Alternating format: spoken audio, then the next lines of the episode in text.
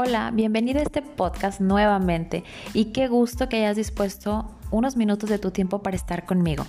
Yo soy Diana Díaz y me encanta compartir contigo. Y hoy quiero platicarte sobre el tema de sentirte solo y qué podemos hacer sobre ello. Y es que literalmente estar solo significa estar sin compañía, pero cuando hablamos de sentirnos solos, nos referimos al sentimiento de estar aislados, de sentirnos incomprendidos o de una desconexión, es decir, sentir que no tenemos a nadie ni a nadie que nos entienda. ¿Alguna vez te has sentido así? ¿Te has sentido solo, con tristeza y piensas que efectivamente estás completamente solo y quizá a nadie le importa? O puede ser que efectivamente estés en un aislamiento físico real y esto debido a alguna circunstancia concreta en tu vida. O simplemente crees estar sin un rumbo fijo, sin un propósito. Y peor aún, si a esto le agregas que estás pasando por situaciones difíciles en tu vida, ponle el nombre que tú quieras, desde una desilusión amorosa, problemas financieros, un duelo, falta de trabajo, etc. Problemas hay para aventar para arriba. Pero también existe el caso del aislamiento emocional y es que este puede ser que aún encontrándote rodeado de familia, tu pareja, amistades y aún así te sigues sintiendo solo. Y déjame decirte algo, es muy válido sentir, pues realmente somos seres emocionales, pero eso no significa que debemos movernos por emociones o dejar que éstas nos controlen. Pero eso sí, hay una diferencia entre estar solo y sentirte solo. Y es que de alguna manera, eh, bueno, de, de alguna manera no quiero que, pienses que estoy minimizando el hecho de experimentar la soledad. No, eso es bien válido y, en cualquier momento de nuestra vida eh, estamos expuestos a sentir soledad. Pero lo que sí quiero decirte es que hay una gran diferencia entre realmente estar solo y sentirte solo. Y es que en realidad jamás estamos solos.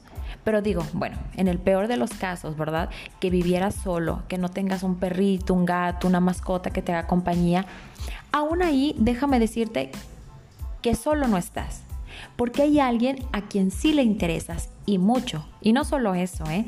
verdaderamente está interesado en ti, en tu bienestar, en que sepas que eres muy amado y quiere pasar tiempo contigo, quiere escucharte, quiere ser tu amigo y sobre todo quiere que sepas que Él dio su vida por ti. Y me vas a decir, a ver, a ver Diana, espérame, ¿cómo que existe alguien así interesado en mí? Dime quién es para irlo a buscar. Pues sí, te tengo una buena noticia, sí, sí existe. Sí existe alguien así y déjame decirte que hasta me quedo corta describiendo lo que él quiere que sepas y quiere conocerte. Y mira, te voy a platicar. La realidad es que cada uno de nosotros tenemos un vacío en nuestra vida, alma y espíritu que solo puede ser llenado por el único Dios verdadero. No importa qué otra cosa puedas intentar, ¿eh? nada más encaja correctamente en ese vacío. Y déjame platicarte que en Eclesiastes, en Eclesiastes 3:11 dice que Dios lo hizo todo hermoso para el momento apropiado. Él sembró la eternidad en el corazón humano. Dios nos creó para sus propósitos y desea una relación con cada uno de nosotros.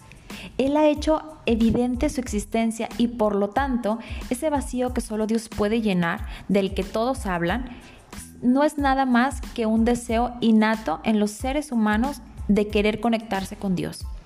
Aunque podemos tratar de llenar este vacío con otras cosas y créeme, sé que lo hemos intentado todo, yo personalmente, tú también, y el que diga que no es un mentiroso, ¿eh?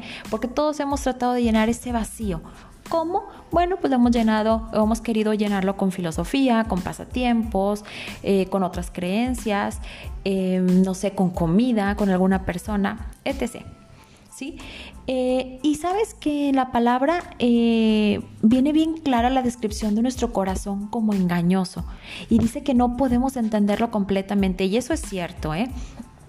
El corazón humano es lo más engañoso que hay.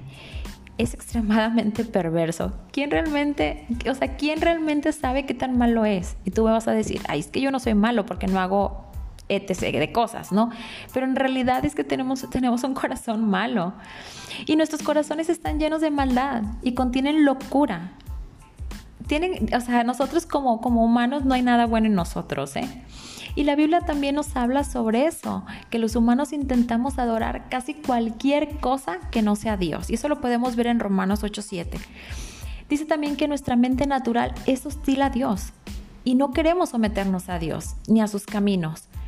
Cuando buscamos llenar nuestros propios corazones a través de actividades humanas, finalmente nos quedamos vacíos.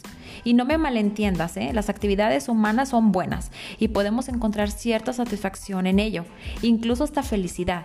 Oye, pues después de todo, Dios nos creó para la vida, para un propósito en esta tierra, para que lo disfrutemos y nuestras actividades y relaciones terrenales cumplen un propósito de la mejor manera en esta vida. Aquí la cuestión o la falla es cuando queremos que las cosas terrenales o la comida, incluso hasta otros seres humanos, ya sean tus hijos, tu esposo, tu esposa, tu novio, tu novia, padres, trabajo, etcétera, llenen ese vacío que solo Dios puede llenar.